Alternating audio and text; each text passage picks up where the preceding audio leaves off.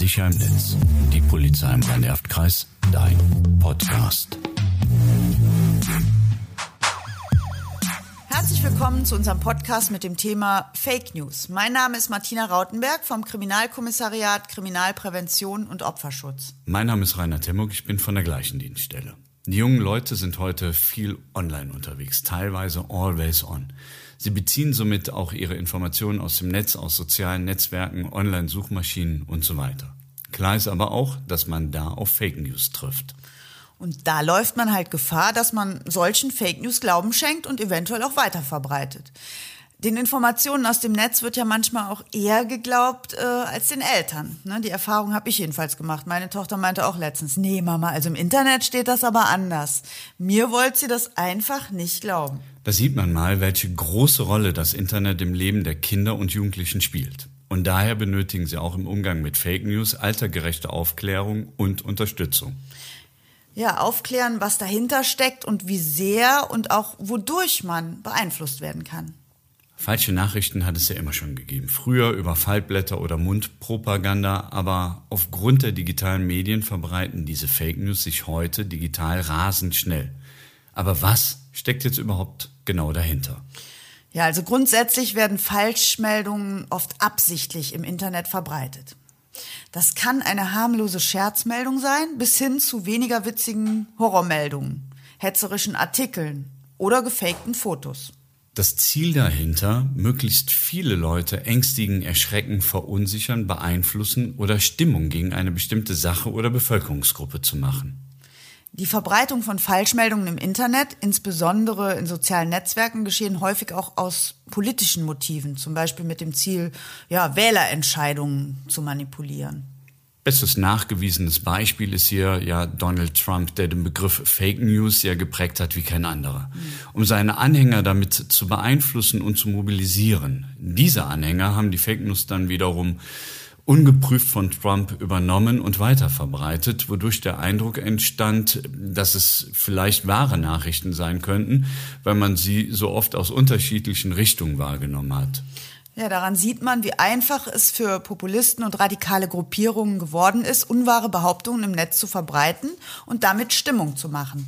Häufig werden dabei auch Fotos und Videos manipuliert oder in falsche Zusammenhänge gestellt, sowie angebliche Zitate von Politikern frei erfunden oder aus dem Kontext gerissen. Sie werden dann massenweise geteilt oder emotional kommentiert, ohne den Wahrheitsgehalt zu überprüfen. Das ist das Problem. Es wird nicht hinterfragt. Es wird oft einfach weiter geteilt und gepostet. Ja, und jedermann kann halt beliebige Inhalte ins Netz stellen. Ungeprüft. Korrekt. Haben wir ja gesehen, wie viele Fake News im Zusammenhang mit der Corona-Pandemie oder der Impfung verbreitet wurden. Das stimmt. Was auf einmal alles für gesundheitliche Zusammenhänge mit der Impfung gab. Unglaublich. Unglaublich auch, wie viele darauf angesprungen sind. Anderes Beispiel, ganz aktuell, der Ukraine-Krieg. Auch hier gibt es viele Nachrichten und Bilder, die aus dem Zusammenhang gerissen werden, insbesondere auch schon im Vorfeld des Krieges. Ja, Krisen, Katastrophen, Kriege, da werden gerne Fake News gestreut. Ne? Auch damit kann man halt Geld verdienen. Reißerische Überschriften, spektakuläres, da wird geklickt und Klicks, ne, wie wir wissen, bringen Geld. So funktioniert im Übrigen auch die Filterblase. Wenn die künstliche Intelligenz hinter einer Suchmaschine erkennt, wofür du dich interessierst, bekommst du das immer wieder angezeigt. So kann auf der Seite dann auch vermehrt Werbung angezeigt werden.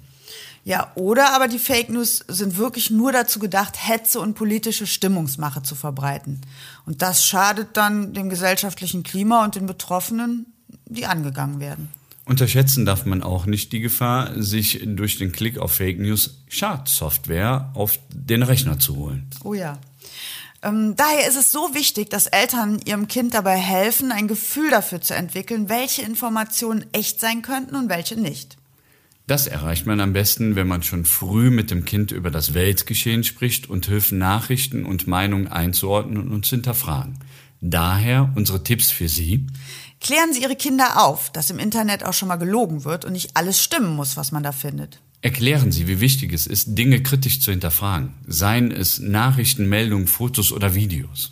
Erläutern sie die Beweggründe, warum Fake News gestreut werden, nämlich dass Schadsoftware verbreitet wird oder aber auch, dass andere damit Geld verdienen oder dass Menschen beeinflusst werden. Vermitteln Sie Ihrem Kind schon früh Informationen gerade aus dem Internet genau zu prüfen und nicht leichtfertig zu teilen. Selbst Erwachsenen fällt es oft schwer, Fake News zu erkennen. Seien Sie daher für Ihre Kleinen da, um sie beim Erkennen von diesen zu unterstützen. Vermitteln Sie den Kindern, wie man überprüft, ob es sich um echte oder gefälschte Nachrichten handelt, nämlich erst den Verstand einsetzen und überlegen, ob das überhaupt stimmen kann? Ja, den Autor, das Impressum überprüfen. Werden diese angegeben und kann man was dazu in Suchmaschinen finden?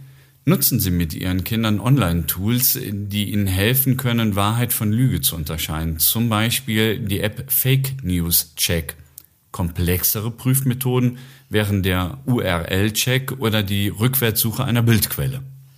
Melden Sie Fake News auf Social-Media-Kanälen oder bei den jeweiligen Betreibern. Es gibt auch Online-Dienste, die Falschnachrichten und andere Manipulationen sammeln, zum Beispiel Mimikama oder auch die Verbraucherzentrale. Besteht der Verdacht auf eine Straftat, sollten Sie einen Screenshot machen und sich damit an die Polizei wenden.